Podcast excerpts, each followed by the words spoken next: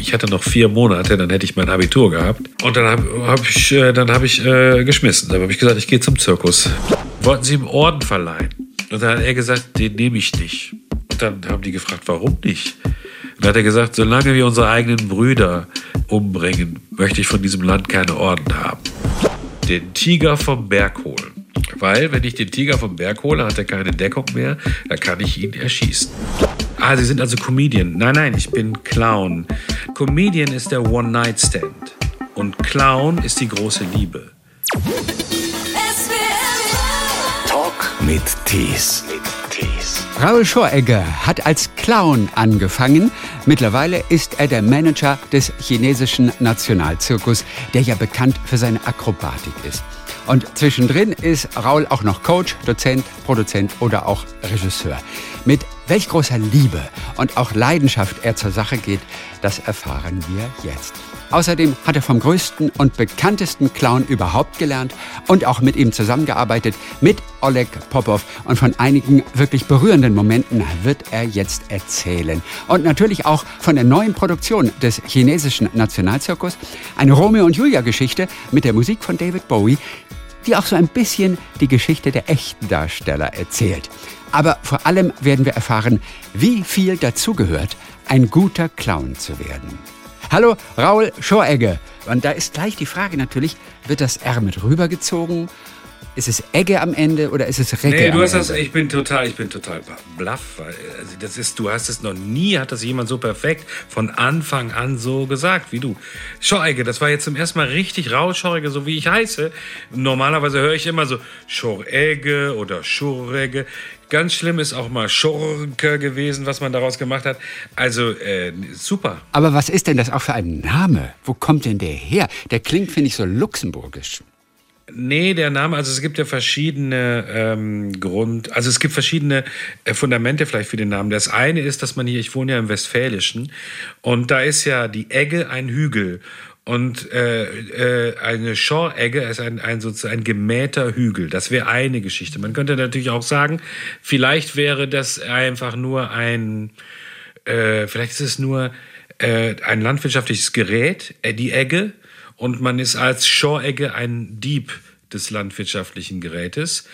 Ähm, mein Vater, der ein Kunstmaler war, hat allerdings eine andere Bedeutung gefunden. Und zwar hat er ja gesagt, dass wir mit dem Namen Schoregge von dem Namen Correggio abstammen. Und Correggio war ein großer Barockmaler ähm, aus dem Ort Correggio in der Toskana.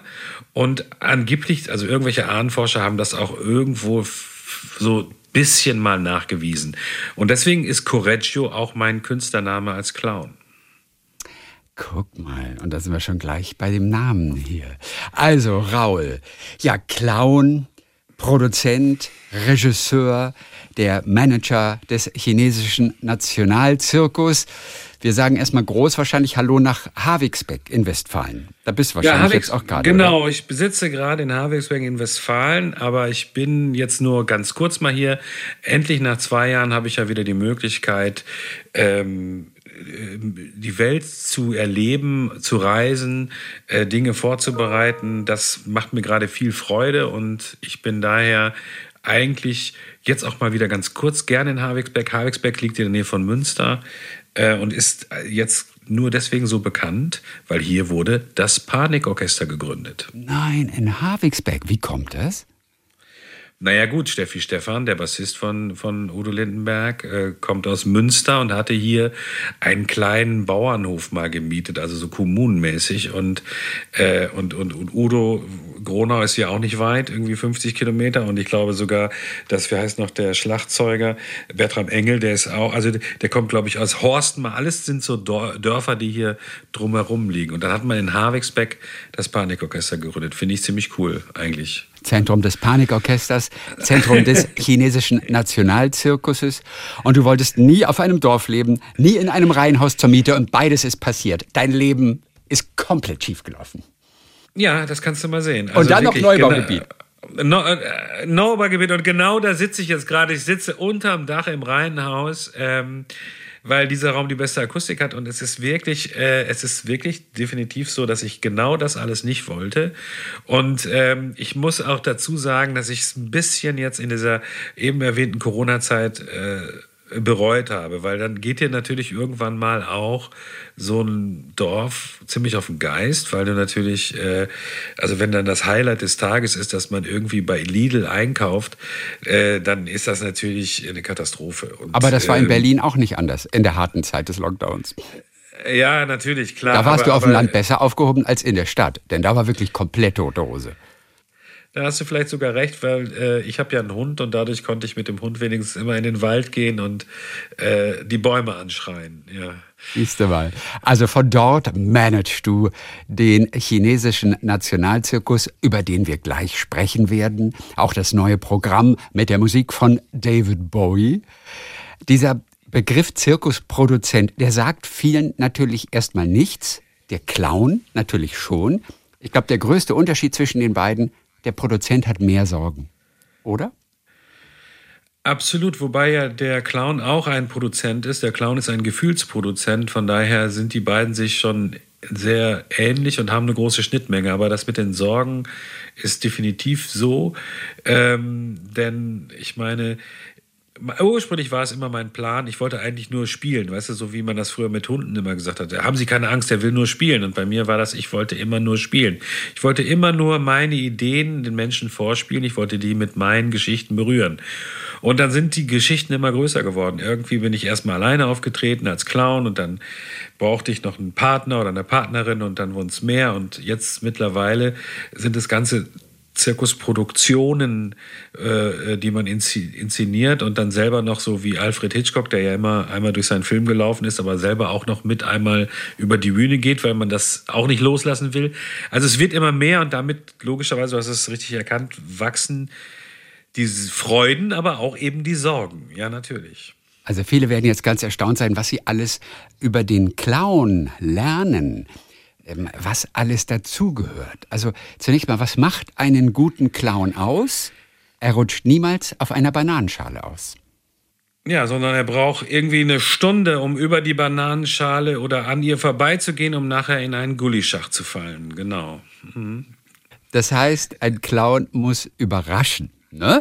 Das ist so das, das große Prinzip. Tun Clowns das heute noch? Ich habe mich gefragt, inwiefern Clowns sich eigentlich entwickelt haben über die letzten 50 Jahre.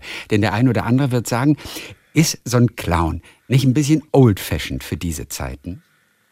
Ja, ich, also ich sage ja immer bei diesen Geschichten, ähm, ja, der Clown ist nicht old-fashioned. Der Clown ist etwas, was wirklich bleibt. Ähm, ich habe ja da, oft werde ich so angesprochen, Sie, äh, wenn ich sage, ich bin Clown, dann sagen Sie, ah, Sie sind also Comedian. Nein, nein, ich bin Clown. Nein, Sie sind Comedian. Nein, nein, nein, nein. Also, äh, Comedian ist der One-Night-Stand und Clown ist die große Liebe. Das ist der Punkt. Denn die Geschichte ist einfach die, das ist viel, viel tiefgreifender. Es geht gar nicht nur um den schnellen Witz, um die Pointe. Es, oder es geht auch nicht darum, einfach vielleicht nur einen Lacher ähm, zu erzeugen, sondern es geht auch ein bisschen darum, Menschen Spiegel vorzuhalten. Es geht darum, um, das habe ich vorhin schon mal gesagt, um sie zu berühren. Ähm, das ist unheimlich wichtig. Äh, und der Clown ist eine Entscheidung und der ähm, macht ja nicht so wie der Comedian, der so eben bei dieser äh, bei dieser Pointe eben auch drauf setzt oder die kommentiert, damit sie nochmal rausgehoben wird. Das macht der Clown nicht. Der Clown lebt da drin. Der hat einfach ein eigenes Verständnis seines Lebens und da äh, stürzt er halt in ein Fiasko und das macht alle Zuschauer irgendwie glücklich, weil sie darüber lachen, aber in letzter Konsequenz berührt es sie auch, weil sie ja sich selber auch dort sehen. Und ähm, wenn wir diese, das kennst du vielleicht auch noch, diese ganz klassischen Clown, äh, Figuren des Weißclowns, also dieser große, strenge und äh, immer irgendwie vielleicht ein bisschen miesepetrige und daneben der August mit der roten Nase. Äh, wenn man die beiden so sieht, dann sind das ja die Antagonisten des Lebens. Das sind ja unsere Gegensätze, die wir nicht verbinden können. Das ist ja in freudscher Weise das Über-Ich und das Es und die kommen gar nicht zusammen.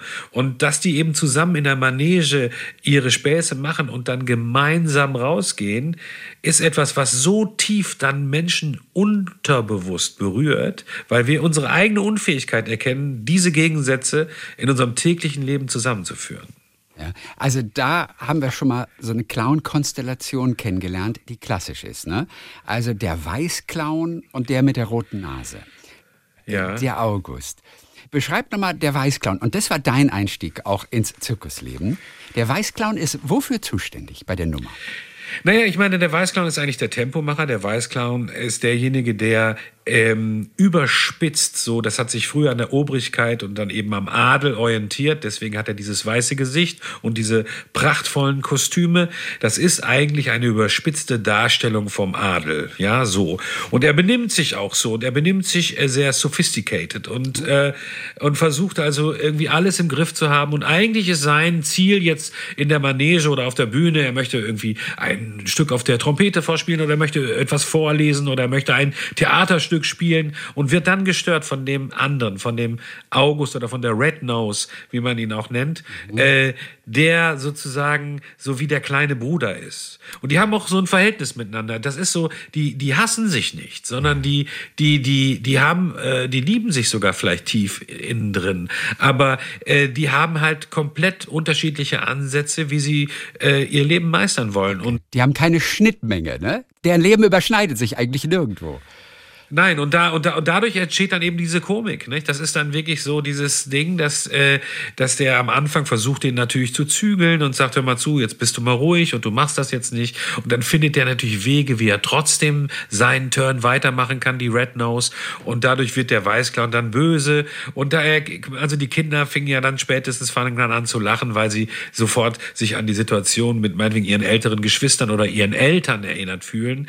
Äh, normale Menschen sehen sofort, ach guck mal, das ist ja so wie mit meinem Chef oder so. Also das ist eben genau der Punkt. Und du merkst jetzt bei diesen Sachen, dass es immer wichtig ist, äh, bei bei den Clowns, dass das Publikum sich selber in diesen Figuren erkennt.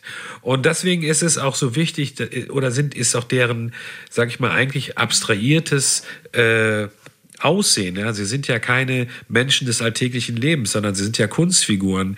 Ist auch wichtig. Erkennen Sie sich in beiden Clowns wieder? Unbedingt. Unbedingt. Unbedingt. Okay. Äh, sie erkennen sich in beiden Clowns wieder und es war für mich halt total wichtig, weil ich eigentlich, also ich bin ja zur Clownerie gekommen, weil, also, du kennst das vielleicht in der Schule, war es ja so, bei den Mädels sind die gut angekommen, die Gitarre spielen konnten, dann die, die Klavier spielen konnten. Ja. Und was auch bei den Mädels echt geholfen hat, war Komik. Lustig sein ist auch ein echt tolles Balzinstrument. Und ja. du warst Klassenclown auch? Absolut, ja. Ach, ich war Klassenclown, ja, ich war Klassenclown, absolut. Und äh, da, dann, dann habe ich diese Figur gehabt, aber konnte sie ja gar nicht ausfüllen. Also ich hatte ja nur so ein bisschen dieses, sag ich mal, alberne Dasein und immer, immer einen frechen Spruch auf den Lippen oder vielleicht mal irgendwas Witziges so gemacht, aber ich, ich konnte das nicht ausfüllen. Und dann habe ich aber angefangen, mich damit auseinanderzusetzen und äh, dann war, und habe ich mich. Wie hast du dich auseinandergesetzt? Ja, das fing erstmal, wurde ich äh, gezwungen. Also es war so, dass äh, wir äh, eben noch mit einem Kollegen sind wir so böse aufgefallen mit unseren Späßen, das war in der Oberstufe schon, dass man dann irgendwann ein Schulfest gemacht hat und an diesem Schulfest äh, war das Thema Zirkus. Und dann haben die gesagt, ja, wir brauchen Clowns, dann wissen ja, wer, wer die Clowns sind. Also die sind die Clowns. Aha.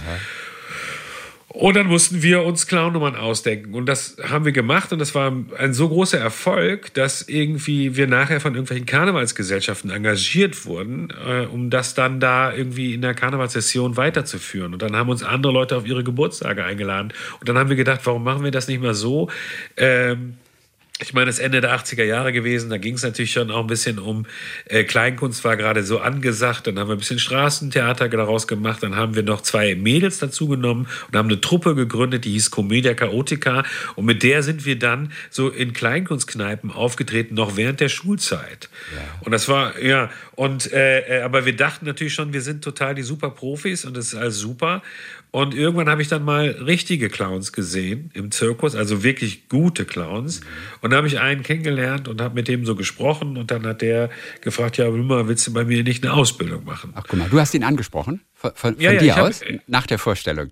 Ja, nach der Vorstellung aber natürlich so, wie man das damals in dem Alter macht, natürlich auch ein bisschen großkotzig, so nach dem Motto, hallo Kollege, ich bin auch Clown, ne, so, so. Und äh, der hat aber das mit Humor genommen und hat dann mit mir gesprochen und war, war das interessant und hat mir dann diese, diese Lehrstelle angeboten. Und dann bin ich nach Hause und jetzt kommt der Kracher natürlich für viele, äh, die jetzt kurz vom Abitur stehen. Ich stand irgendwie, irgendwie, ich hatte noch vier Monate, dann hätte ich mein Abitur gehabt. Ja, vier Monate vorher. Oh, und dann habe hab ich, äh, dann hab ich äh, geschmissen. Dann habe ich gesagt, ich gehe zum Zirkus. Ja. Da wäre ich nicht gerne dein Vater gewesen. Du, mein Vater, äh, der, ja, ja, doch, mein Vater war, für den war das ja problematisch, weil der war ja Kunstmaler und eigentlich Künstler und hätte ja, also konnte jetzt ja nicht so spießig reagieren. Mhm. Äh, für den war das daher noch viel schwerer. Meine Mutter, das habe ich erst später rausgefunden von einer Freundin, das hat die mir jetzt erst vor ein paar Jahren erzählt, eine Freundin meiner Mutter, die hat irgendwie versucht, Anwälte aufzutreiben, die das verhindern. ja, und äh, aber, aber äh, mein Vater hat dann irgendwann äh, das getauscht, dieses Entsetzen gegen eine Aufgabenstellung, indem der gesagt hat, okay, du willst Clown werden, dann wird du doch Clown und muss einfach so gut werden wie Oleg Popov. Mhm. Ja, sowas so ist, also Oleg Popov, einer der größten damals noch lebenden Clowns. Ich meine, das ist so, wie man jetzt sagt, willst du Maler werden, ja, dann wirst du halt wie Picasso. Ja, so. Wie ernst meinte der es denn? Ja, also da gibt es eigentlich eine sehr, sehr extrem schöne Geschichte. Ich glaube, dass der das total super ernst meinte. Okay. Das Einzige, was daran wirklich schade ist und was mich ein bisschen immer noch sehr traurig stimmt, ist, irgendwann ist mein Vater, das ist jetzt auch schon fast 20 Jahre her, ist er gestorben. Und kurz nachdem er gestorben ist, habe ich ganz, ganz eng mit Oleg Popov zusammengearbeitet. Ja. Wir waren befreundet, Popov und ich. Ich habe mit ihm, bin mit ihm zusammen in China aufgetreten. Der ist bei mir in einem, einer Zirkusshow aufgetreten. Wir haben uns regelmäßig ausgetauscht und haben uns sehr geschätzt und war für mich ein großer Lehrmeister dann in dem Alter nochmal. Und das hat mein Vater leider nicht erlebt. Das hätte ich mir so gewünscht. Mhm. Äh, weil da, weißt du, du kriegst so einen Rucksack mit, der dich dein ganzes Leben lang ja auch triggert und dass du immer weitermachst und weitermachst und irgendwann kommst du an den Punkt, wo du das so, so, so erreichst in Teilen oder in großen Teilen. Und dann ist der, der dir diesen Rucksack mitgegeben hat, nicht mehr da. Das, äh, gut, der hätte das sicher auch. Äh, ich nehme mir einfach und ich glaub, möchte einfach glauben, er hat es irgendwie gesehen. Ja. Aber du hast es wirklich als Rucksack empfunden. Weil es hätte ja auch Absolut. einfach nur so ein Schnack sein können und ach, ein, zwei Jahre später ist es vergessen. Der Junge verdient ein bisschen Geld, damit kommt er klar. Aber es war tatsächlich ein Rucksack für dich. Absolut. Okay. Es war ein Rucksack und der zweite Rucksack, der ja mit, äh, da mit äh, kam, war so ein bisschen äh, also mein Vater Kunstmaler und weißt du so, wenn es so ein Ranking oder eine Hierarchie in der Kunst gibt, dann ist natürlich sehr wahrscheinlich die Malerei um ein Vielfaches höher als die darstellende Kunst und auch viel höher als der Clown in der darstellenden Kunst. Also da kommen ja erst noch Schauspieler, Opernsänger und so weiter. Also wenn wir von so einem Ranking sprechen und dann bist du jetzt sozusagen das schwarze Schaf. Du hast nicht, mein Vater hätte sich ja gewünscht, dass ich entweder auch Maler werde oder besser noch Galerist, der seine Bilder verkauft. Ja, das wäre Und äh, ja, ja, und äh, äh, das, äh, und das habe ich halt nicht gemacht. Und jetzt kommt eine ganz interessante Geschichte, die ich mitten in der Corona-Zeit erlebt habe, dass durch Zufall dann im letzten Jahr Briefe zu mir gekommen sind über den Tod eines ehemaligen Freundes meines Vaters, dessen Nachlassverwalter mir wirklich künstlerische Briefe zukommen hat lassen. Und zwar sind die so A1 groß und aus Tuschezeichnungen und wunder, wunderschön aus, von 1958, also elf Jahre bevor ich geboren wurde. Und in diesen Briefen schreibt er ihm, dass er sich in ein Zirkusmädchen verliebt hat und einem Zirkus gefolgt ist. Und diese Briefe sind voll mit Zirkuszeichnungen, mit Clowns, mit allem. Das habe ich wirklich und so. Das ist jetzt der Punkt gewesen, wo ich dann zum ersten Mal vor einem Jahr richtig aufgeatmet habe und gesagt, ich bin nicht das schwarze Schaf. Ich bin der, der den Traum meines Vaters lebt. Ich bin nicht das schwarze Schaf. Und äh, das war eine große, große äh, Zufriedenheit, die sich dann eingestellt hat. Ja. Und ich kann das jetzt nur jedem mitgeben, der seinen eigenen Träumen folgt und vielleicht diesen Gegenwind auch manchmal von zu Hause bekommt, dass er daran festhalten muss, weil das ist so wichtig, dass wir einfach unser Ding dann wirklich leben und damit auch glücklich werden können. Wer hätte das gedacht? Wo war das? Wo hast du diese Briefe, diese Zeichnungen deines Vaters? Wo hast du die eingesehen? Nee, die habe ich geschickt bekommen. Der ah, die hat mir, das, war, mhm. das, war, das war super irre. Der Typ ist leider gestorben und der hat mir dann äh, äh, ein Riesenpaket geschickt. Äh, der Nachlassverwalter und äh, das war wirklich wie so Post aus dem Jenseits. Ja. Hat dein Vater dich denn aber trotzdem im Zirkus erleben können, als Correggio zum Beispiel? Ja, ja, ja. Das schon, ja. auch wenn er mich, Oleg Popov nicht mit, miterleben konnte. Aber den Correggio, das ist also dein Solo-Clown. Den hat er miterlebt. Und bevor wir gleich über deinen weiteren Werdegang sprechen, wollen wir einfach nur auch mal all denen, die vielleicht seitdem sie Kinder waren, keine Clowns mehr erlebt haben.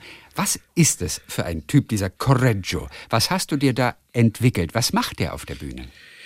Also Correggio ist ein sehr kindlicher Clown, der, äh, der nach außen vorgibt, äh, die Welt komplett verstanden zu haben. Aber äh, und wie macht er das?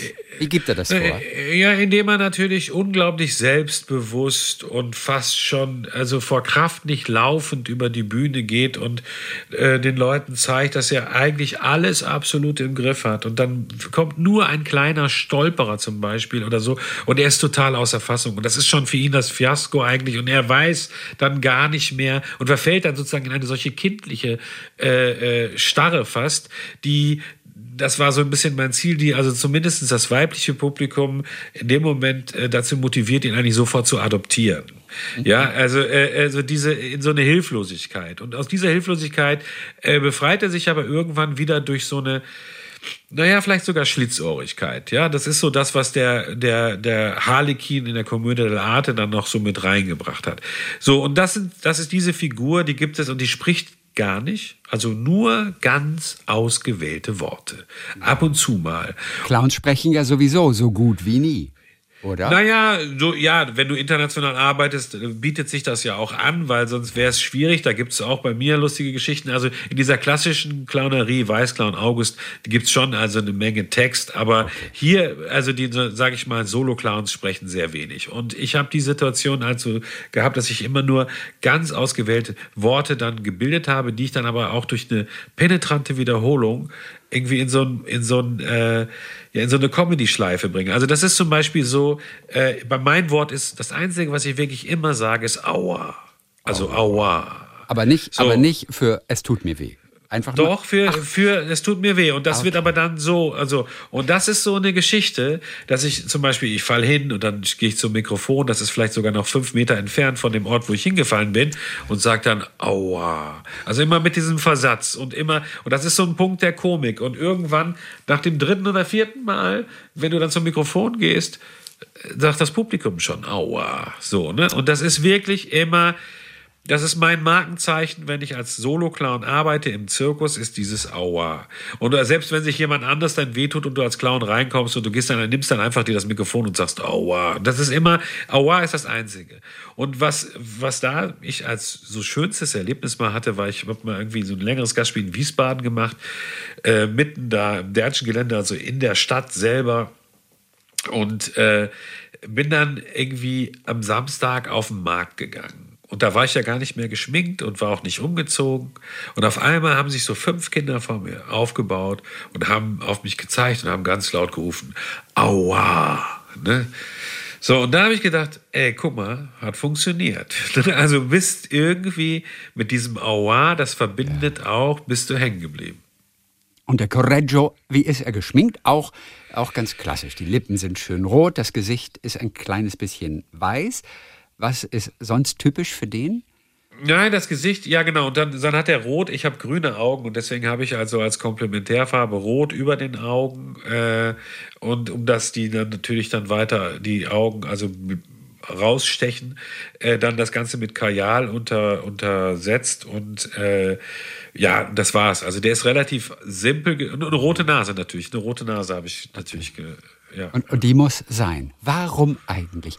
Wo kommt denn diese rote Nase überhaupt her? Was hat es mit einer roten Nase auf sich?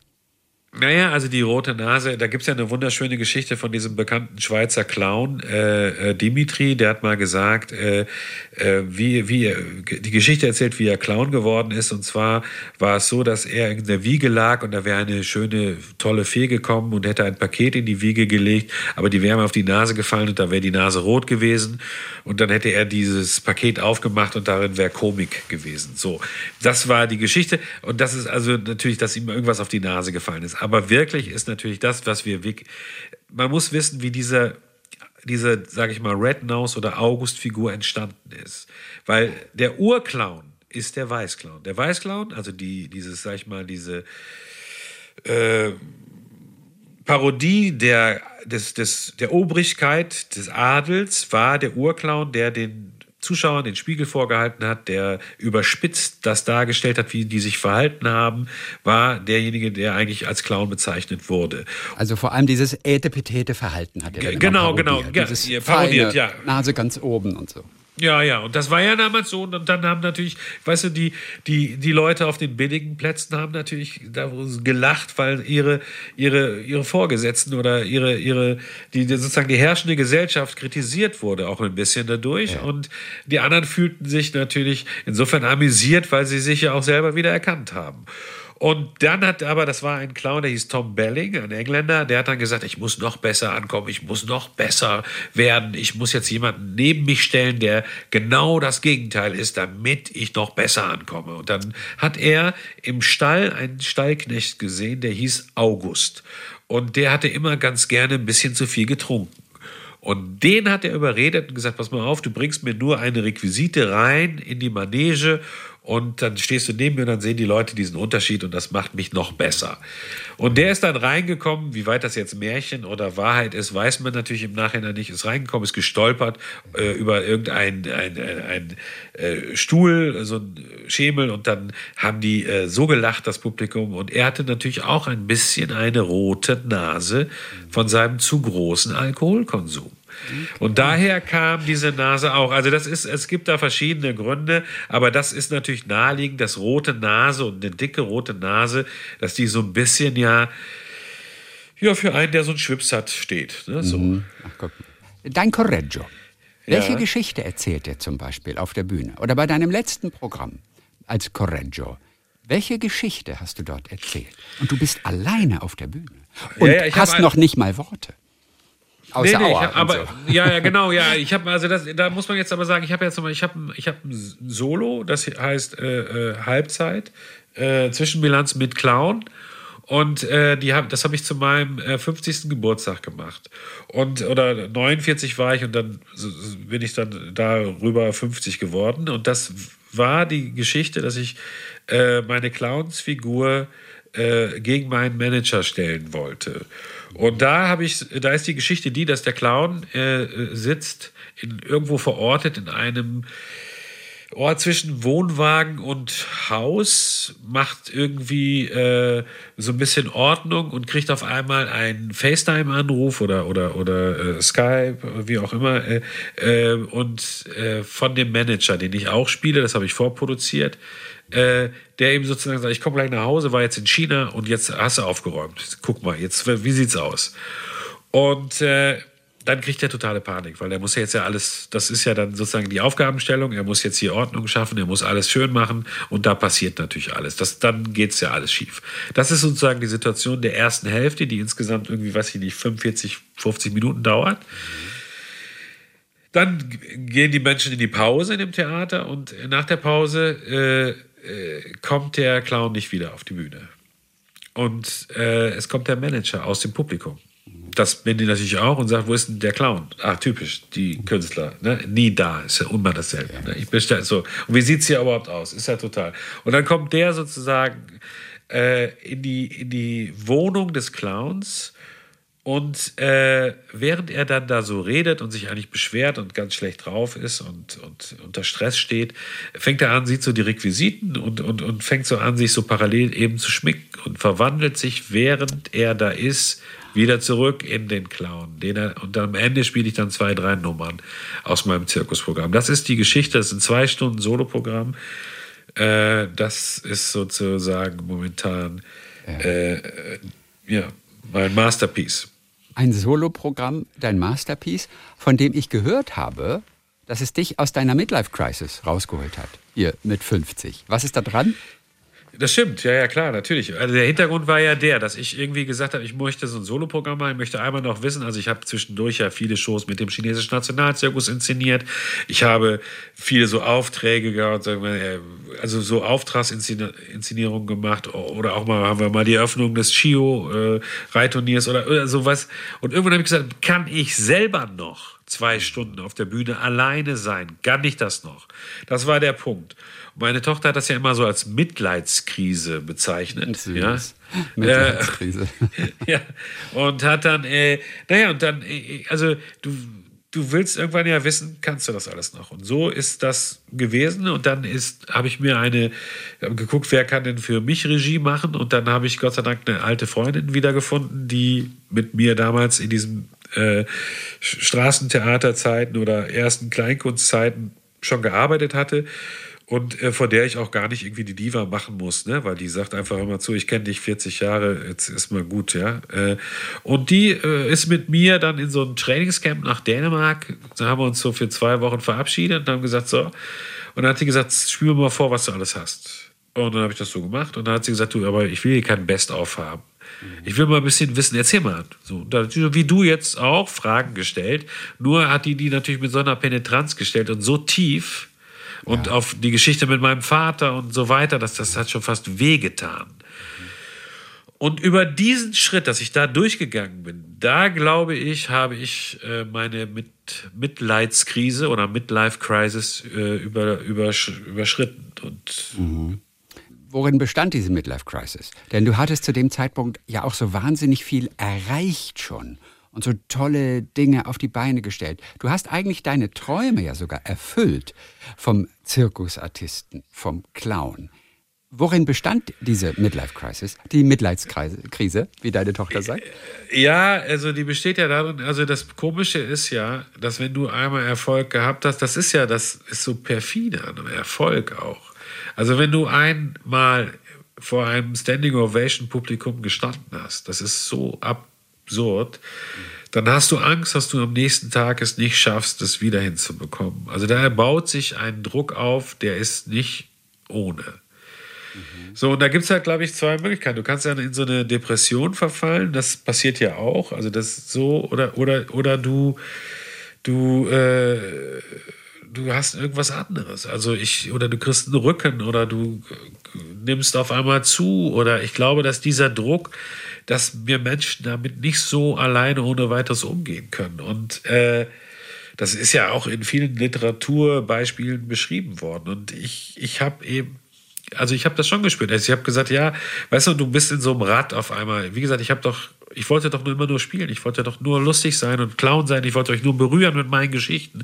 Und auf einmal musst du irgendwie über, hast du eine Steuerprüfung, weil ja irgendwie das Finanzamt glaubt, dass die Leute vom fahrenden Volk sowieso eigentlich zur organisierten Kriminalität gehören. Und äh, verstehst du? Nee, ist ja so. Also, und, und, und, und, und auf einmal hast du äh, äh, äh, so und so, du hast 30 Mitarbeiter und du musst gucken, dass die irgendwie wissen, wie es geht. Dann hast du irgendwie ein Land, mit dem du arbeitest, wieder wie die Volksrepublik China, äh, die ja auch irgendwelche Befindlichkeiten haben und dann musst du da und die, die Sorgen und der Druck wird immer größer und trotzdem musst du es immer, willst du ja wieder genauso hoch springen wie am Tag zuvor und ja, das ist schon heftig. Und das führt dann auch zu Stimmungsschwankungen, Stimmungstief, kurzzeitig mal Antriebslosigkeit, obwohl man sich die gar nicht leisten kann.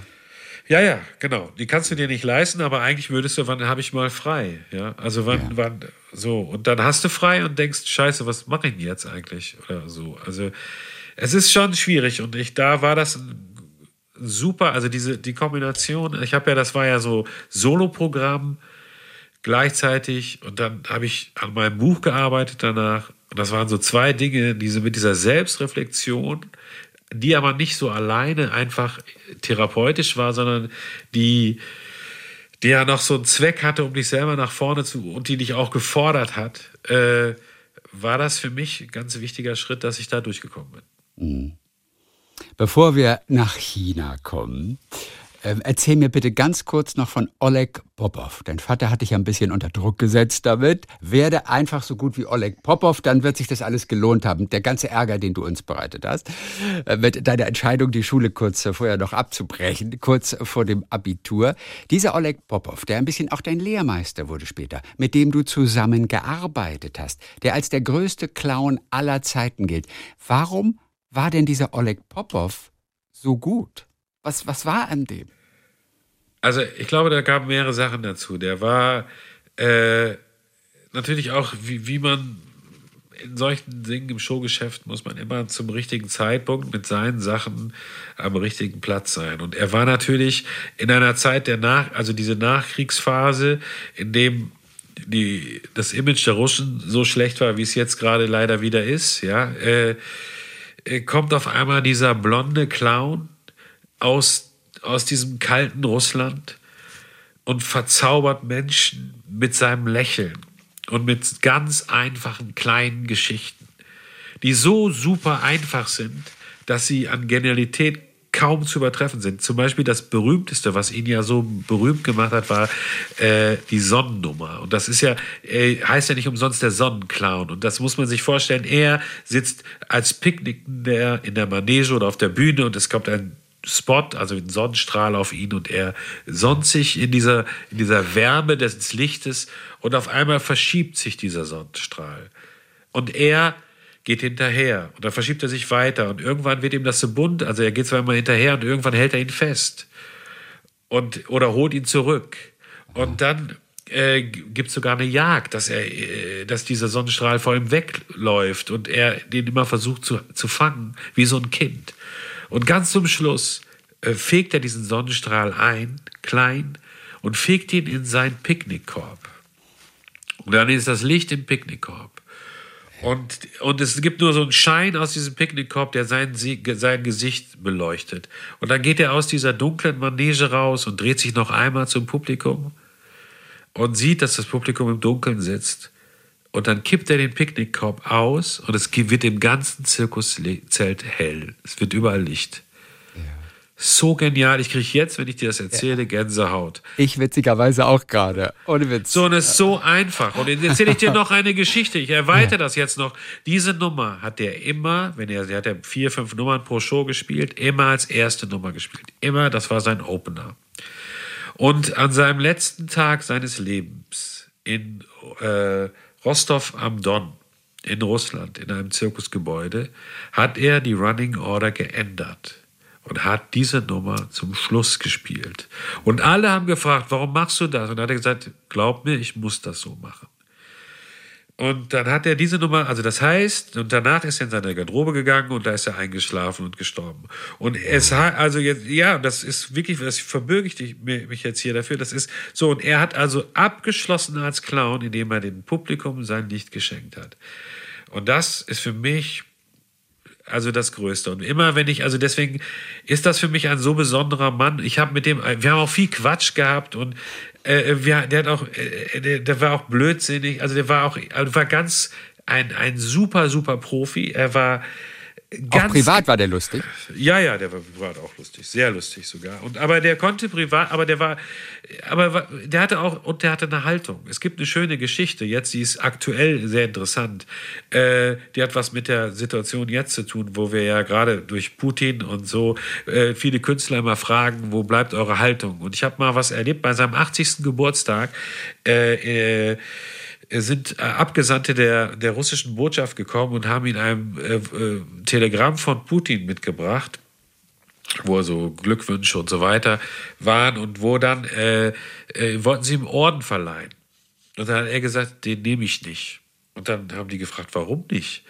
Das war zur Zeit des Tschetschenienkrieges. Ja? Und dann hat er gesagt, solange wir unsere eigenen Brüder äh, umbringen, möchte ich von diesem Land keine Orden haben. So, das möchte ich mal kurz als kleiner Clown, also in dem Weltgeschehen, zur Haltung sagen. Und die zweite Sache, die ich mit ihm erlebt habe, war in, in China, in Wuhan. Den Ort kennt jetzt jeder. Da ist ein großes Festival in Asien, äh, Zirkusfestival gewesen über viele Jahre und da waren wir zusammen. Und da gab es irgendwann. Und es war was Besonderes, oder? Dass du den Oleg Popov nach China geholt hast. Ja, das war das allererste Mal. Und er hat mich da in diese, er hat mich da in diese Bedrulle ja gebracht, weil, also die Situation ist ja die gewesen, er hat sich ja jahrelang auch rausgeredet, hat immer gesagt, ich kann nicht, da habe ich ein Engagement und so. Und hier war es jetzt auf einmal so, dass äh, Oleg, äh, der dieser Veranstalterin, die ihn auch schon seit den 50er Jahren kannte, gesagt hat, also ich würde gerne kommen, so gerne, aber äh, da müssten Sie meinen Chef fragen, ob ich kann. Und dann hat die gefragt, ja, ist ja kein Problem, Herr Popov, wer ist denn Ihr Chef? Ja, äh, und dann hat er, ist ihm kein anderer Name eingefallen und da hat er einfach gesagt, Raul Schorrige. Jo, gut, ich arbeite seit 20 Jahren mit dem Kulturministerium in der Volksrepublik China zusammen. Also meinen Namen kennen die nun wirklich. Das heißt, ja. wenn da einer sagt, Raul Schorrige, aha, ja, den rufen wir mal an. Dann haben die mich angerufen und haben natürlich nicht gesagt, könnten Sie vielleicht dafür sorgen, ob eventuell der Herr Popov nach China kommt. Sondern die haben ja. gesagt, Herr Schorrige, wir gehen davon aus, dass Sie mit Herrn Popov nach China kommen. Ne? Ja. So. Gut, also äh, war da hatte ich sozusagen dann äh, äh, die, die Mütze auf und musste mich darum kümmern. Und dann hat Popov mich insofern unter Druck gesetzt und hat gesagt, ja, ich gehe da nur hin, wenn du mitkommst. Gut, dann habe ich gesagt, ich komme mit. Und dann hat das die Frau, die das organisiert, mitbekommen, dass ich mitkommen soll. Und hat gesagt, okay, wenn der mitkommt, dann soll der auch spielen. Und dann habe ich also er hat die. Aber der sollte sowieso zum Spielen auch kommen, oder nicht? Oder nein, nur nein, als, ich, als Gast? Ich, nein, nein, er sollte spielen, aber ich sollte Eben. auch spielen. So, also ich, ja. äh, Popperford wünschte sich ja nur, dass ich ihn begleite. Mhm. Aber dann wusste auf einmal die Frau, dass ich auch komme und hat gesagt, okay, dann machen wir das so. Der äh, Popov macht die äh, Premiere des Festivals und Herr Schorrige macht die Derniere des Festivals. So, und so haben wir das dann gemacht. Da haben wir beide sozusagen das Ganze umklammert. Und da habe ich eine super Nummer mit ihm mit, mitbekommen. Da hat er sich so geärgert über damals wirklich unprofessionelles Handhabung, Handhabung während der Proben. Und da ist er abgedackelt und ist ins Hotel und hat gesagt, ja. ich will damit nichts mehr, ihr könnt mich alle kreuzweise. Und dann haben die aber gesagt, ja, Herr Schaurig, das Problem ist, wir haben heute Abend einen Staatsempfang. Da sind hier Leute vom Kulturministerium, die ganze Provinzregierung ist da, äh, mehrere hohe Leute, hier auch vom Militär. Äh, und natürlich aus der Verwaltung, also äh, wir, das ist nur wegen Popov. Das ist zu seinen Ehren haben wir diesen Empfang. Mhm. Ja, und dann habe ich gesagt, ja, wo ist er? Ja, er ist im Hotel. Also, okay, gut. Ja, und dann bin ich zu ihm hoch und dann habe ich mit seiner Frau mit ihm äh, gesprochen und dann hat er gesagt, sprach er eigentlich gut Englisch, Oleg? Nein, er sprach überhaupt nicht Englisch und nicht. er sprach, nein, er sprach und das war ja sein Ding. Er, ich, ich bin der Meinung, dass er perfekt Deutsch verstanden hat. Okay. Aber er hat immer so getan, als ob er das nicht versteht. Und wie habt und, ihr miteinander kommuniziert? Na, das war dann so, ey, natürlich, der hat alles verstanden. Also halt wir haben mit, so, aber äh, natürlich auch mit Körpersprache so unterstützt, aber ich war ja immer der Meinung, dass das sein großer Trick war, äh, um gute und geistreiche Antworten bei Pressekonferenzen zu geben, weil da hat ein Journalist die Frage gestellt, dann wurde übersetzt, ja, aber er hatte schon die ganze die Frage ja sofort verstanden, das heißt, er hatte viel mehr Zeit, um nachzudenken und bis er dann sozusagen die Antwort geben konnte, äh, war das dann perfekt und druckreif. Und hier, okay, also hier war zu seiner Frau, genau. Ich zu seiner Frau, komm, wir gehen dahin. Dann hat er gesagt, ja, okay, dann kann ich, wenn ihr dahin geht, dann gehe ich auch hin. Aber äh, ich ziehe mich nicht mehr um. Wie, du ziehst dich nicht? Ja, ich habe meine, meinen Frack und das alles habe ich in, im Zirkusgebäude. Ich gehe da jetzt so hin. Dann sind wir auf einen Staatsempfang mit Oleg Popov im Jogginganzug gegangen. Ja? Und da habe ich kapiert, zum ersten Mal, dass der Hofner immer über dem König steht. Also, wenn einer mit Jogginganzug da auftauchen kann, dann Oleg Popov, ne? Also, muss man auch sagen. Ja. Also, äh, denn äh, witzig. Ach, wie, wie schön. Der Oleg Popov. Der Tag, an dem er gestorben ist, erinnerst du dich noch? Also, ich ja, glaube, wann war das? 2016 ist er, glaube ich, gestorben. Ja, im November. Äh, gar nicht so Zweiter, ewig ja, lange her, ja. Ja, ja, erinnere mich sehr. Ich, wie hast du den Tag in Erinnerung? Wo warst du? Ich war beim Zirkus Sarasani engagiert in, in Dresden äh, und äh, habe dann irgendwie einen Anruf bekommen. Und das hat mich wirklich weggebeamt, das muss ich mal so sagen. Weil das war, wir haben dann, das war, er war auf Tour, ist er dann noch, ich, ist er noch mal nach Russland gegangen, das wollte er eigentlich nicht mehr, aber die haben ihn wirklich so gebeten und er ist da so verdient, so verdient abgefeiert worden. Er war ja 25 Jahre nicht in Russland. Und die haben ihn so wie, also die Rolling Stones äh, sind nichts dagegen, wie die sie den da wirklich, der hatte ausverkaufte Häuser. Und selbst da gibt es ja Bilder, die kann man im Netz sogar finden nach seinem Tod, also war, wurde er aufgebahrt in dem Zirkusgebäude äh, in Dein Rostov und dann haben sie ihn raus, äh, rausgetragen.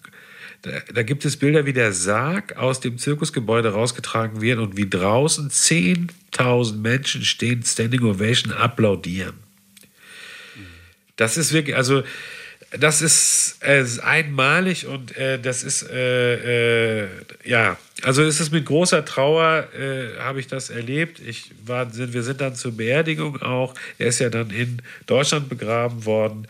Wo er auch gelebt hat, ganz lange Jahre. Oder? Ja, in in, in, ja, genau, in, in äh, Egloffstein. Das ist in, der, in der fränkischen Schweiz und das mhm. hat er auch ganz süß gefunden. Und ja, wirklich großartiger Mann. Ganz besonderes Kapitel auf jeden Fall. Du hast ihn auf jeden Fall nach China bekommen. Das Land, das dein Leben natürlich auch geprägt hat, als Manager vom chinesischen Nationalzirkus. Das Zirkus wird mit C geschrieben. Ist das Zir richtig? Ja, finde ich schon. Zirkus, Zirkus wird mit C geschrieben. Da bin ich ja als, ich bin ja immerhin, ich bin ja der einzige Clown mit großem Latinum, glaube ich. Und deswegen bestehe ich da drauf. Gut. Wie wurdest du überhaupt zum Produzent? Das nur mal vorneweg gerade. Denn du warst ja auch ein Macher, du warst ein Clown und plötzlich hast du diesen Riesenladen von André Heller übernommen, diesen ja. chinesischen Nationalzirkus. Ja, also die übernommen ist ja so, also erstmal, Heller hat sich ja nicht mehr darum gekümmert. Das ist ja so, also ich war, ich habe mal ein Gespräch vor gar nicht so vielen Jahren, vielen Jahren gehabt, da hat irgendeiner dann bei diesem, mit, mit André Heller, also haben wir uns getroffen und dann sagte jemand anders, ja, das ist hier Raut Schorige, der dir sozusagen den chinesischen Nationalzirkus weggenommen hat. Und dann habe ich gesagt, das stimmt ja nicht, weil ich habe nur den Impuls aufgenommen, sondern er hat ja angefangen, sich dann mit anderen Dingen zu beschäftigen. Und sie haben sich niemals darum gekümmert, irgendwelche Dinge wirklich äh, zu manifestieren oder, oder sich schützen zu lassen und so. Und dann bin ich da reingekommen und habe gesagt, also es ist ja so gewesen, André Heller hat den chinesischen Nationalzirkus als André Hellers chinesischer Nationalzirkus in Deutschland präsentiert im Zelt. Und man muss wissen, dass Zirkus in China keine Zeltproduktion ist.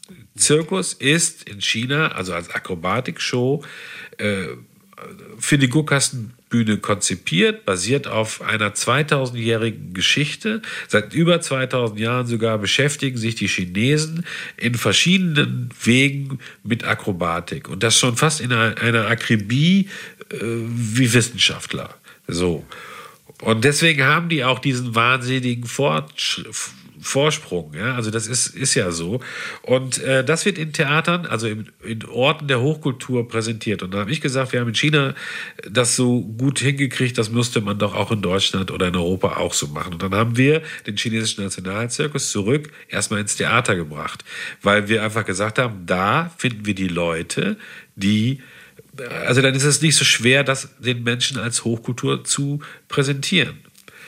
Und das war der erste Schritt. Äh, dann haben wir gesagt, wir müssen diese Shows, also so bin ich, also erstmal bin ich nur Veranstalter gewesen, da war ich noch gar nicht Produzent. Und dann habe ich gesagt, so, wir müssen diese, dann muss, hat man mir vom Kulturministerium irgendwelche Shows gegeben, die habe ich dann hier präsentiert. Und während ich die dann hier präsentiert habe, habe ich die gesehen und gesagt, ja, aber das, was schon mal fehlt, sind die Clowns. Und wenn Clowns da waren, waren sie schlecht. Also habe ich gesagt, das müssen wir ändern. Da habe ich mit denen geübt, geprobt. So, dann war die Musik. Also das muss man ja auch wissen. Traditionelle chinesische Musik erfüllt nach 15 Minuten den Tatbestand der Körperverletzung. Ja, das ist, nein, das ist nicht böse gemeint. Das hat nur was mit Hörgewohnheiten zu tun. Also wir können nicht da folgen mit unseren Hörgewohnheiten. So, und dann habe ich nur gesagt, wenn ich jetzt den Menschen die Einheit von Körper, Geist und Seele beibringen will und versuche die gerade auf eine ganz andere Balance zu bringen, so ähnlich wie das ja äh, jetzt im kulinarischen so mit Soul Food passiert oder so, ja, wenn ich das jetzt versuche und dann dieses Plinkplank, diese für uns nicht wohlklingende Musik daneben packe, dann schaffe ich das nicht. Also habe ich versucht, äh, die Musik zu ändern. Dann war der nächste Schritt. Und dann habe ich schon so viele Sachen gemacht, dass irgendwann die Leute gesagt haben, weißt du was, komm doch einfach nach China, such dir eine Truppe aus und dann arbeitest du hier mit denen, dann produzierst du das hier von vorne bis hinten. Vom Kostüm über Make-up bis zur Musik. Und dann habe ich tolle Leute, habe ich auch in China ein tolles Team mir zusammen gesucht im Laufe der, äh, der Zeit. Ich nenne die immer die Rebellen vom Liang Shangpo. Das ist so ein Film aus den 80ern gewesen über so, okay. ja. Äh, und das waren immer so die Outlaws in den, in den einzelnen Truppen die immer super gut waren, weißt du, so gab es ja früher in der Schule auch, weißt du, eins in Mathe, aber dort Punk. Trotzdem, und so ähnlich waren die auch. Die waren immer super, waren aber, hatten so ein bisschen was Subversives. Und solche Menschen habe ich um mich gesammelt und habe mit denen angefangen, dann das umzubauen. Und daraus sind eben dann wirklich tolle Shows entstanden in den letzten. Ja, wann sind die denn subversiv? Also was haben die gemacht letztendlich? Außer dass sie vielleicht wie Punks oder, oder so aussahen. Aber das reichte vielleicht schon. Ja, das reicht teilweise, aber in Weil China sie Individualität reicht, gezeigt ja, Genau, haben Individualität. Die waren nicht, also das ist ja das, was ich auch immer mit meinen Shows versuche, den Menschen zu zeigen. Also ich versuche ja immer, und ich bin ja auch da teilweise äh, bei den Chinesen nicht gut angekommen, weil ich ja immer gesagt habe, ich möchte nicht die Chinesen zeigen, das interessiert überhaupt gar keinen, sondern ich möchte Sun Chin Chin oder äh, Gi Shu Hong oder äh, Liu Wenlong oder Wang Hao, das sind einfach Individuen. Der Mensch ist doch wichtig. Der Mensch ist erst der Mensch, dann die Kultur, weil ohne Mensch keine Kultur. Und das war für mich immer wichtig. Und ich glaube, dass wir damit eben auch ein Publikum geknackt haben, die vielleicht vorher ein bisschen naja, wie soll ich sagen, die vielleicht keine Lust hatten, sich Akrobatiksoldaten anzugucken. Also die Chinesen, ist ja klar, mit einer 2000-jährigen Geschichte hast du natürlich einen Vorsprung in der Akrobatik, der ist Wahnsinn. Nicht umsonst, ich meine, die großen Global Player wie Cirque du Soleil und so weiter, die haben ja alle in China eingekauft äh, oder machen das immer noch, weil sie da natürlich die besten, das beste Rohmaterial an mega ausgebildeten und talentierten Artisten bekommen. Also es ist diese Akrobatik vor allem. Also Zirkus ja. in China, das sind keine Tiere. Nie. Keine Tiere, nein. Es sind Menschen. Es ist Akrobatik und da sind sie ganz weit vorne und du hast auch vorhin gesagt, da haben sie einen Vorsprung. Was ist denn dieser Vorsprung? Was können die denn mit ihren Körpern machen, was ein Artist in Europa oder in den USA vielleicht nicht so schnell kann? Naja, also erstmal, wie, gesagt, wie du das schon gesagt hast, also die haben erstmal ihre Zirkustätigkeit reduziert auf den eigenen Körper und das, was man mit einfachen Requisiten aus dem alltäglichen Leben, die um einen herum sind, machen kann.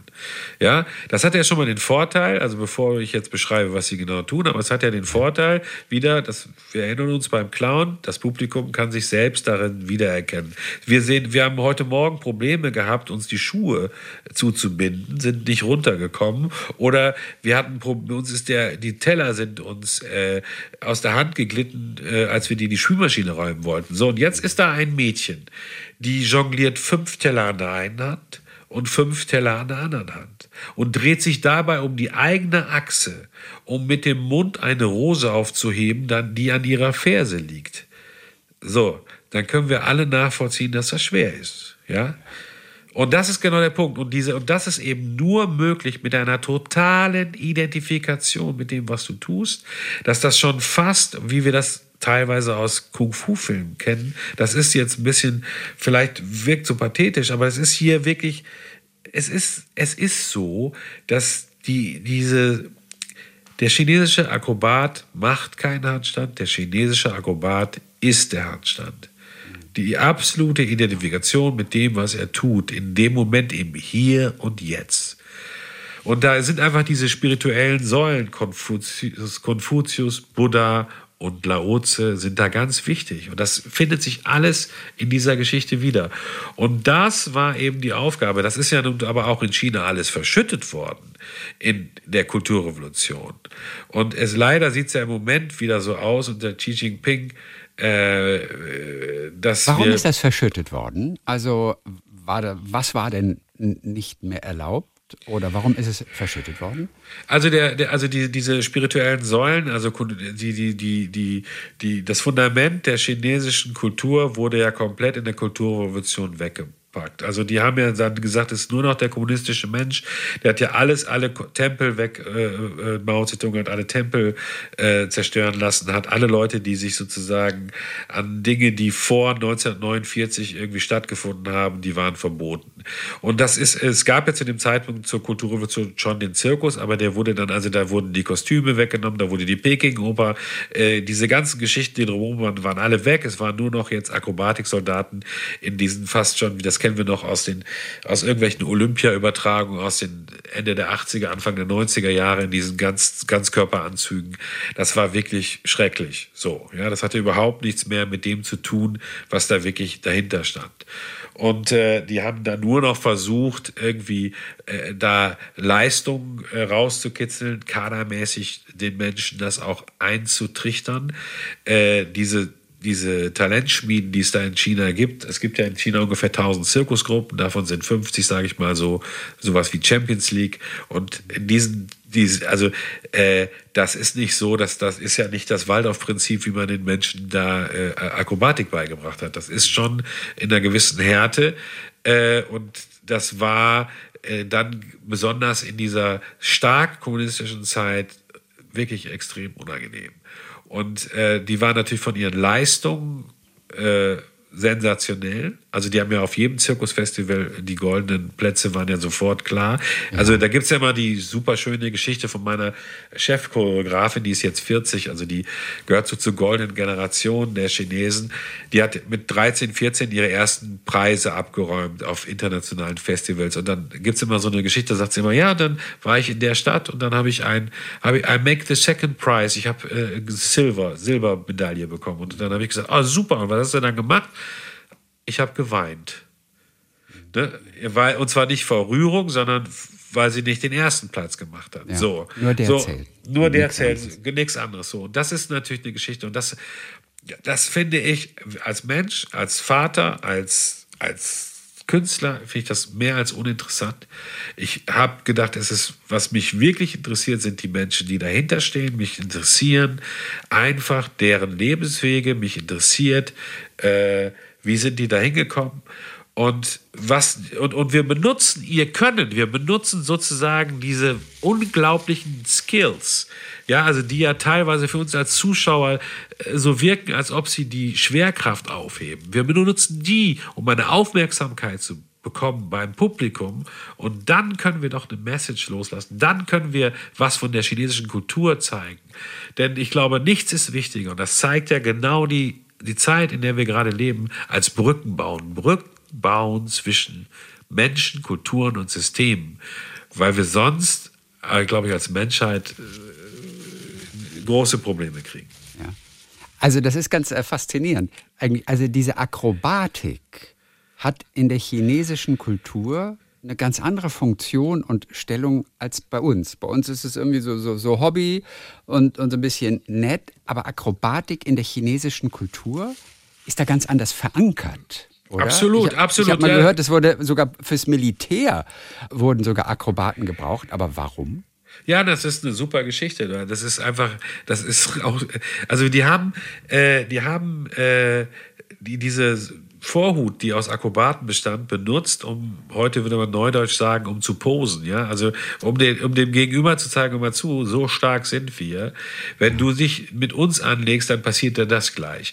Und dann haben die da irgendwelche Menschenpyramiden oder Sprünge oder solche Sachen gezeigt, äh, die wirklich atemberaubend waren. Und äh, äh, ja, und das ist ja auch, es gibt eine philosophische Grundlage dafür. Also es gibt ja eines der wesentlichen chinesischen Bücher vor zweieinhalbtausend Jahren geschrieben, Sun Tzu, die Kunst des Krieges, also hat ganz viel mit, mit Kriegsführung zu tun, sagt ja auch, die höchste Form des Kampfes ist nicht zu kämpfen.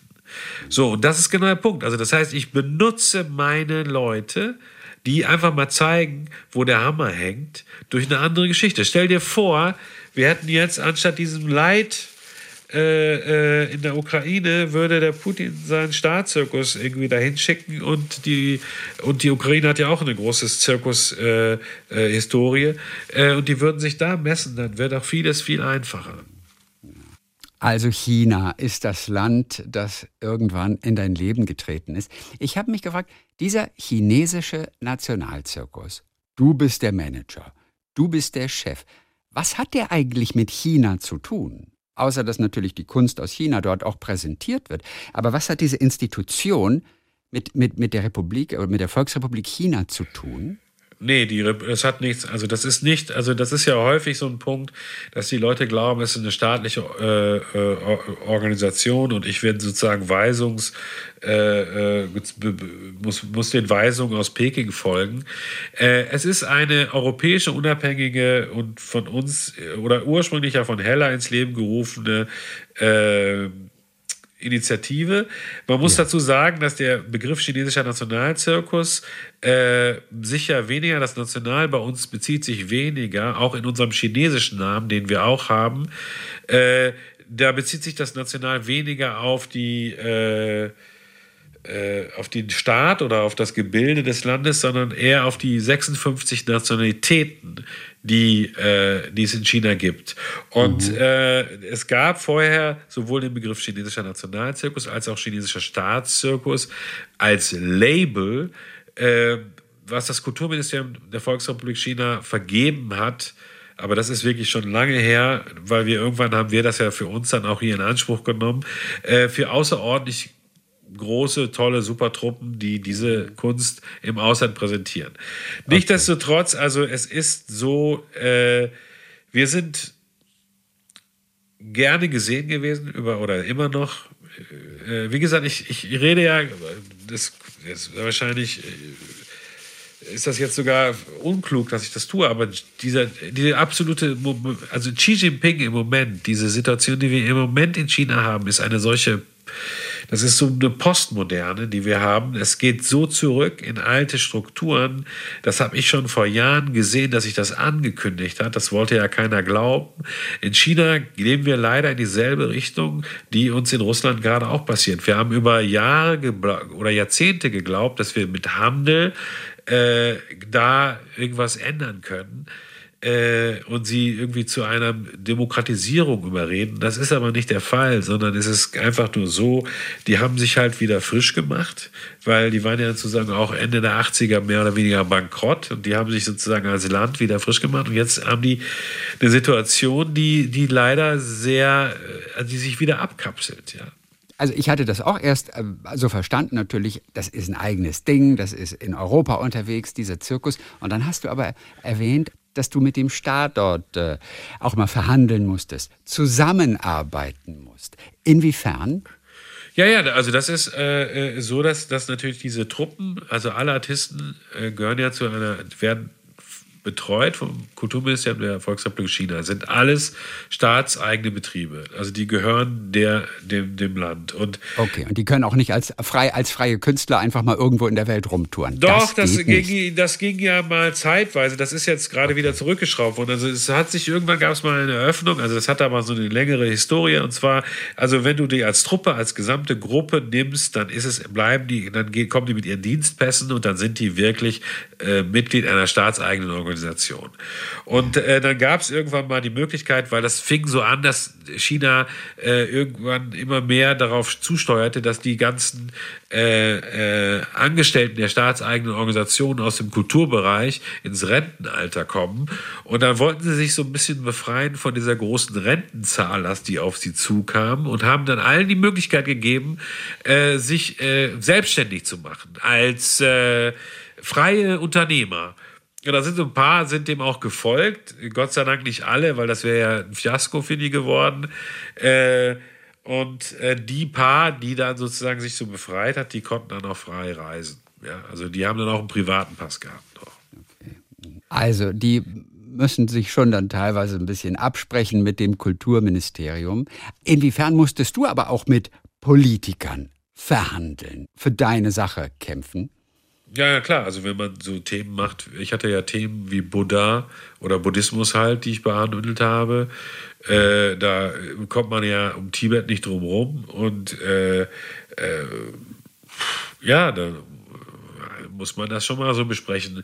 Ich habe mich da aber nicht so wirklich nie so be bereden lassen. Also ich habe, äh, Gott sei Dank, ich habe relativ früh mal ganz gute Kontakte gemacht, weil ich äh, wichtige Leute kennengelernt habe und dann hatte ich sehr schnell eine Connection zu großen Künstlern in China. Äh, dann hatte ich das Glück, dass ein ehemaliger Kulturattaché, der in Deutschland war, äh, dass der irgendwann mal Staatssekretär im Ministerium wurde. Der so, also das heißt, das ist eben sehr wichtig. Du musst halt Leute kennen. Äh, mich haben die immer in Ruhe gelassen, weil ich erfolgreich war hier. Also das muss man einfach so sehen. Ich bin ja für die für viele Jahre das ideale, das ideale Aushängeschild gewesen. Also sie, ich habe sie nichts gekostet, ganz im Gegenteil, ich habe denen Geld bezahlt. Aber nach außen wirkt es immer so, als ob gerade China unheimlich viel für den Kulturaustausch tut. Ne? Mhm. Aber warum hast du denen Geld bezahlt? Wofür? Naja, ich musste, also ich habe ja die, die Artisten musste ich ja sozusagen von denen die Miet, Miet, ja, ja, okay. ich, ja, die habe ich ja nicht, also ich habe die Artisten nicht direkt bezahlt, sondern es ist, ist ja so, wie, wie sag ich mal, im Fußball, du leist dir äh, äh Fußballer, äh, das machen ja Vereine untereinander auch, und dann zahlst du aber an den Verein und die zahlen weiter die Gehälter. Und so war das da auch. Ist das heute immer noch so? Nee, jetzt ist oh, Nein, okay. Also da reden wir von vor, vor einigen Jahren. Bei dem aktuellen Programm ist es nicht so. Das sind alles Künstler, die für sich engagiert sind. Ja, ja, ja. Das ist ja, das wäre okay. dieses Programm wäre anders gar nicht möglich, weil also ja. dieses neue Programm ist so grenzüberschreitend eben für Chinesen. Ja. Aber dir hat es durchaus geholfen, wenn du mal in China einfach Künstler wolltest, etwas absprechen musstest. Äh, dir hat es durchaus geholfen, dass du dich mit chinesischer Philosophie beschäftigt hast. Du warst also nie allein der Ausländer, der Deutsche, der jetzt was von uns will.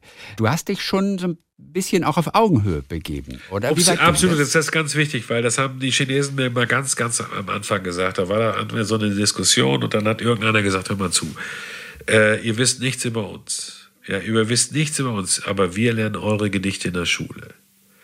Ah, und das habe ich äh, gedacht, so, weißt du, mir ist das auch passiert. Also ich war, also Beispiel ist so immer so gewesen, die haben mich gefragt, sag mal, wo kommst du denn her? Und dann habe ich, natürlich habe ich nicht Havixbeck gesagt, dann ich, äh, und dann habe ich gesagt, aber Münster kann ich sehr wahrscheinlich auch nicht sagen. Und dann habe ich so gesagt, ja, ich wohne so zwischen Hamburg und Düsseldorf.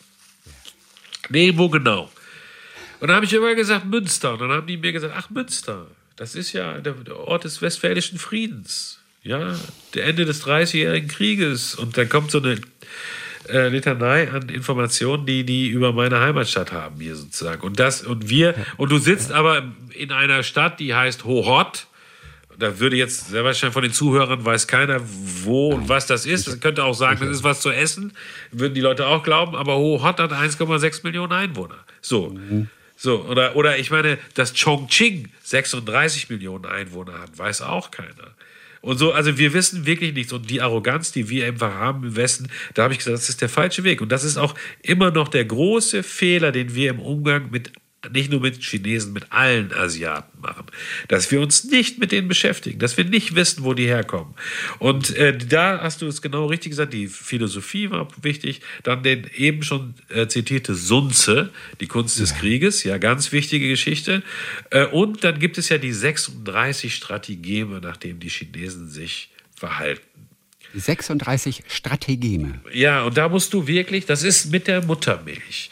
Und da gibt es zum Beispiel das Strategem Nummer 15. Das heißt, den Tiger vom Berg holen.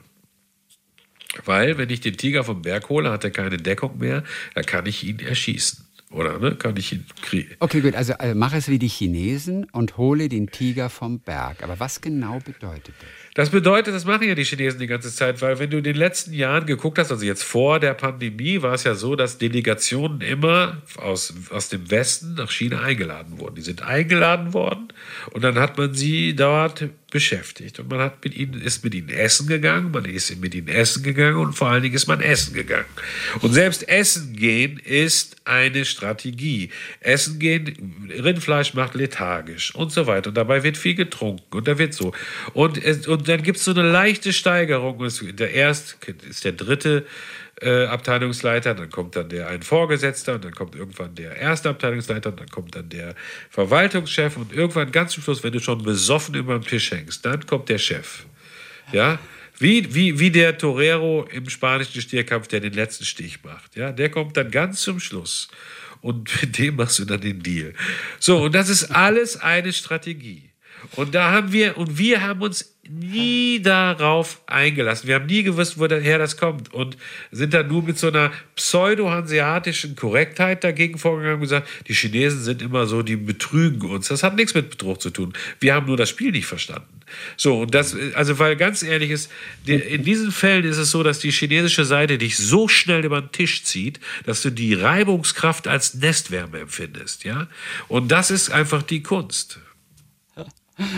Du empfindest die Reibungskraft als Nestwärme. Aber, ja. man, aber man spürt doch, dass man da irgendwie, irgendwie ja gut, aber wenn du da, aber wenn du, ja, ja gut, aber wenn du da aber lecker bei isst und äh, äh, und dann noch den einen oder anderen äh, äh, Reisschnaps trinkst, dann ist das, glaube ich, auch wurscht. Also. Hast du sie denn mal mit ihren eigenen Waffen geschlagen? Absolut, das war ja immer der Punkt. Der Punkt war, dass ich irgendwann das wusste. Und dann ja. musste ich zu so einem Meeting und bin dann in Peking, nee, das war in Shenyang, bin ich angekommen und bin als erstes in das Meeting reingekommen und habe als erstes gesagt, der Tiger ist da. So. Ah, und die wussten sofort, ja, was Ja, wussten sofort, was war. Das war sofort klar. Und die mussten so lachen. Und dann gibt es eine zweite lustige Geschichte. Und zwar die, äh, die ist wirklich witzig. Und zwar ist es so, äh, äh, der Boss einer großen Zirkustruppe dort, der hat mir mal gesagt, also das hat mir erklärt, wie die Position des Mannes in China ist. Und das war sehr lustig, weil zu dem Zeitpunkt hat meine Choreografin immer die Übersetzung gemacht und die fing irgendwann an, sich zu weigern, das weiter zu übersetzen. Dann hat er nämlich noch einen Übersetzer geholt, weil das war so frauenfeindlich, dass er dann so. Dann hat er nämlich gesagt, pass mal auf, das ist so ähnlich wie ein Teeservice. Der Mann ist wie der Teepot. Ne? Und je größer und mächtiger der Mann ist, so größer ist der Teepot und desto mehr Wasser kann er in die verschiedenen Tassen füllen, die natürlich die Frauen sind. So. Und äh, das wollte sie dann nicht mehr übersetzen und so. Das war dann irgendwie, ja, so ein Schenkelklopfer, hahaha. Ha, ha.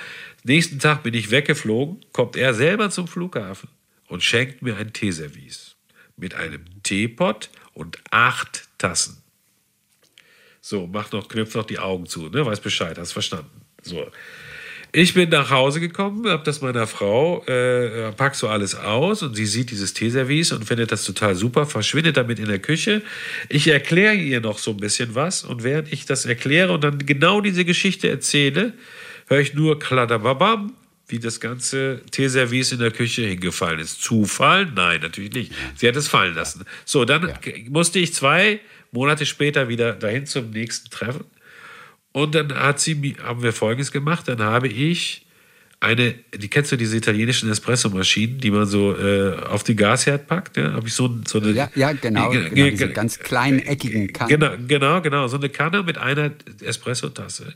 Und habe ich gekauft und habe dann eben bin zu dem Meeting gekommen, habe das ausgepackt, habe gesagt, das wäre jetzt äh, mein Gegengeschenk, das wäre äh, so, wie wir das in Europa sehen würden. Ja, eine so eine Kanne, eine Tasse. Und ich habe jetzt von vielen Leuten gehört, dass die, die Espresso-Kanne und Tasse beides noch in einer Vitrine in seinem Büro bis heute steht. Sehr wahrscheinlich lachen die sich immer tot darüber und sagen, guck mal, die Idioten da in, in Europa. Ach, wie schön. Das sind natürlich wirklich ganz großartige Begegnungen. Alle auf dem Weg zu dem aktuellen Projekt das ihr längst fertig habt, im Prinzip China Girl, eine Romeo und Julia Geschichte mit der Musik von David Bowie erzählt, als Zirkusshow, mit ganz viel Akrobatik. Ihr wart natürlich schon am Start und wir wollen uns gar nicht so groß mit Corona aufhalten, das macht nur schlechte Laune auch. Jetzt haben wir die Zeit hoffentlich bald durchgestanden und ihr seid jetzt wieder so gut am Start, habt dann das Ganze eben nochmal wieder überarbeitet dort bei dir auf dem Dorf.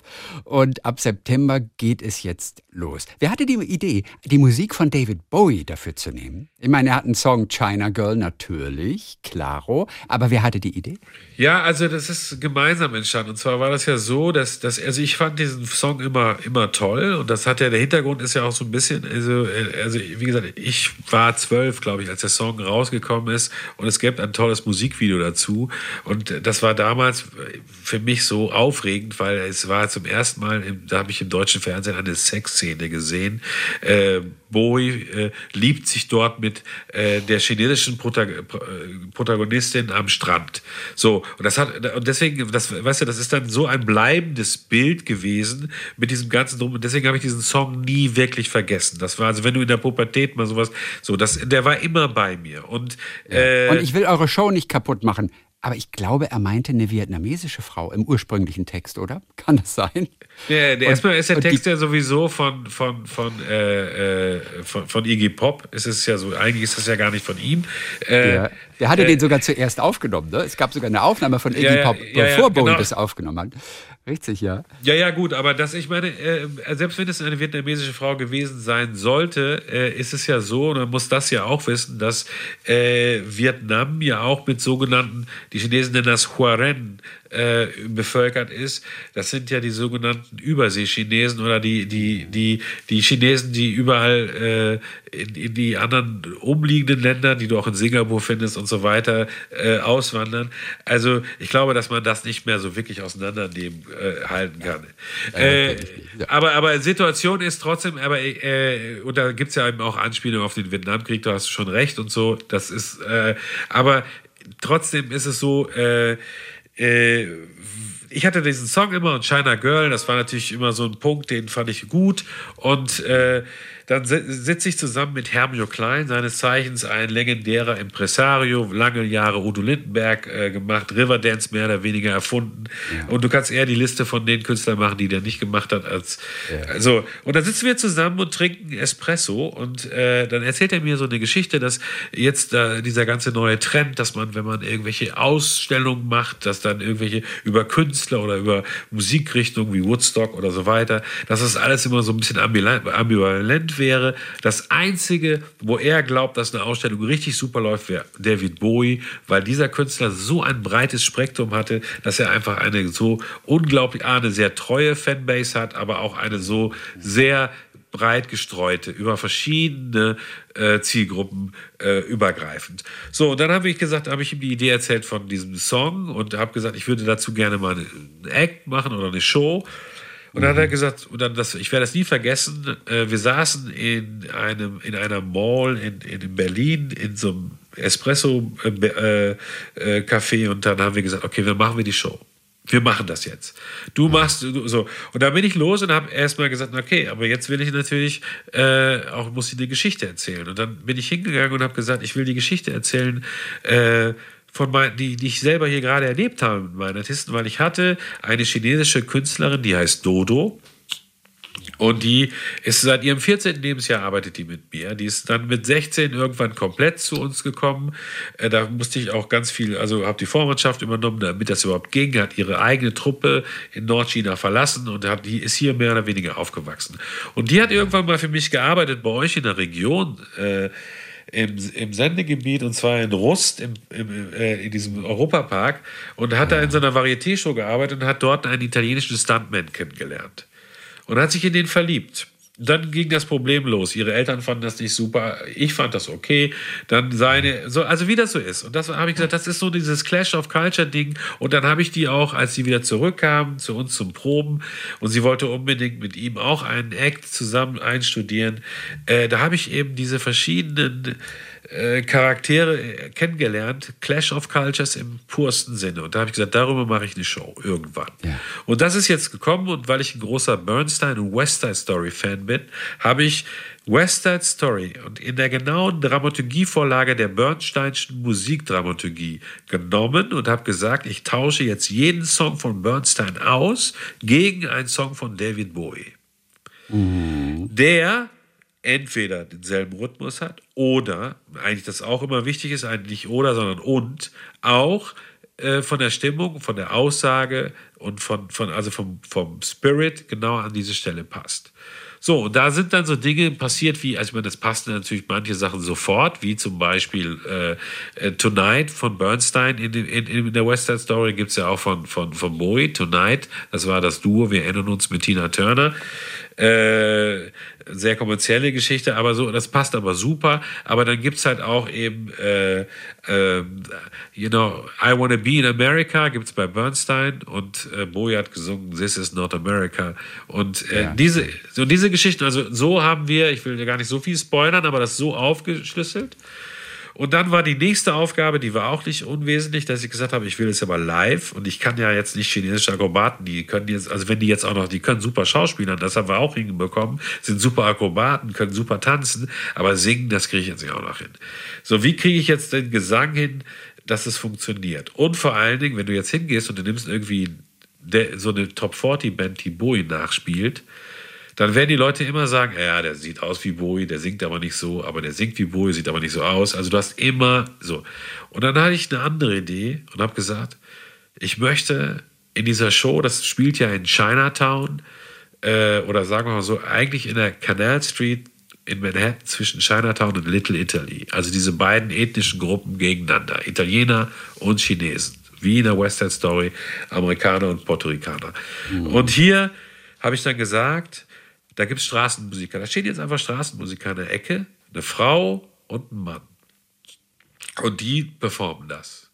Und da habe ich durch Zufall eine Band in Spanien gefunden, äh, die da eins zu eins super passt. Alma heißen die. Äh, und die haben alle Bowie-Songs neu arrangiert, neu eingespielt. Und dadurch, dass sie als Frau den Bowie singt, hast du null Probleme mit irgendwelchen Vergleichen. Ganz im Gegenteil. Ja. Und äh, aber sie hat den, sie hat den Bowie verstanden. Sie hat sich das auf ihre eigene, und es ist nie eine Kopie, es ist nie irgendwie, wird dadurch auch nicht billig, verstehst du? Es ist ein eigener Schritt geworden. Und Dodo ist eure Hauptdarsteller. Dodo auch. ist die Hauptdarstellerin und Roberto ist, äh, also italienische. Also Beide das sind. echte Liebespaar, von dem man nur hoffen kann, dass es nicht auseinandergeht. Nein, die sind jetzt auch verheiratet, die sind jetzt verheiratet auch. Ja, aber kann trotzdem noch schief gehen. Ja, gut, das kann schief gehen, ja, aber, aber. Es sie, ist nicht abzusehen. Naja, das ist wirklich. Aber das ist aber echt schön. Und du hast dir, und du hast dir die Bowie-Songs dann irgendwann mal vorgespielt, hatte sie sofort einen Zugang. Bowie ist ja auch nicht immer einfach für jemanden, der ihn so nicht kennt. Wie hat äh, Dodo da als erstes darauf reagiert? Also äh, am Anfang war das total strange. Die haben es am Anfang natürlich über, also klar, also ich sag jetzt mal sowas wie Tonight oder, oder China Girl selbst, das ist ja sehr, aber es bei This is not America fängt es ja schon an. Das ist ja schon, äh, das ist ja schon nicht ganz einfach so. Äh, wenn du dann aber noch tiefer gehst und äh, wenn wir dann in so Space Oddity Dinge gehen oder, oder mhm. Life on Mars oder weißt du so, dann wird es natürlich, äh, dann wird es gerade für so einen Chinesen schon mal ein bisschen Kulturschock. Ja, aber du, es ist ja immer die Frage, wenn man das oft genug wiederholt. Natürlich, natürlich. Ach, wie toll. Und ihr, diese Band, die ihr gefunden habt, das ist ja auch klasse. Eure Proben lagen ja lange brach. Ähm, Geld war investiert, aber noch nicht abzusehen, wann man endlich was damit verdient. Dann, ihr habt trotzdem die ganze Zeit, wann auch immer es möglich war, weiter und die Band, die ja dann auch live spielt, hat dann auch live Musik gemacht während der Probe. Nur, da lagen ungefähr 1500 Kilometer dazwischen, ne? Das war irgendwann mal, ja, das war zwischendurch mal, ja, da haben wir das mit so einer, äh, da haben wir das gemacht äh, mit, äh, äh, äh, was war das eigentlich? Nee, FaceTime. Mit FaceTime haben wir das gemacht, genau. Da haben die sozusagen mit FaceTime im Probenkeller gespielt. Und, und wo waren die? In Kiew? Die waren in Kiew, die waren in Kiew, ja, genau. In Kiew ja, ja, ja, ja, gut, das geht ja jetzt alles auch nicht mehr. Ne? Nein. Gott, aber, aber ihr habt, aber, aber was für eine skurrile Situation. Das hattest du so auch noch nicht gehabt, ne? Nein, das war total abgefahren. Und also solche Sachen, also insgesamt, die Dinge sind wirklich, äh, äh, da entwickeln sich ja, also da, darüber bin ich richtig glücklich. Also Corona ist echt eine Scheißzeit gewesen, um das mal eben abzuhaken und äh, also als, als Thema auch. Aber es hatte eben auch so ein paar Dinge, die uns weitergebracht haben.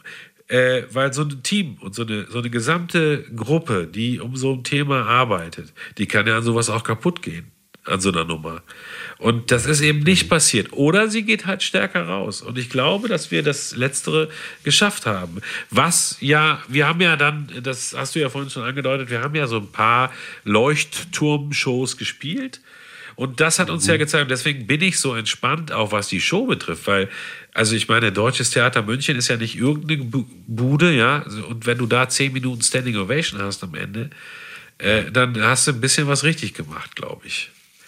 So. Es kann auf jeden Fall bald wieder richtig losgehen. Ab September in, eigentlich in ganz Deutschland. Ne? Ob in, in Wiesbaden, da geht es gleich erstmal los. Zürich seid ihr auch relativ früh. In Stuttgart, Bern. Stuttgart sind wir auch. Stuttgart auch bei euch. Stuttgart äh, vierter, zehnter, vierter, Wann, zehnter- wann seid ihr in Stuttgart? Das am steht hier gar vierten, nicht. ja, nee, das kommt jetzt noch alles dazu. Wir sind am Ja, vierten. es steht hier noch gar nicht drauf. Ja, der nächste Termin, auch- also 4.10. ist, glaube ich, Stuttgart.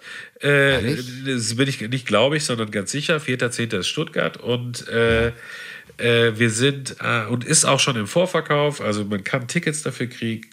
Und dann gibt es auch äh, am 18.10. sind wir in Landau in der Pfalz. Das ist, glaube ich, auch euer Sendegebiet, ein bisschen, äh, wenn ich mich nicht irre.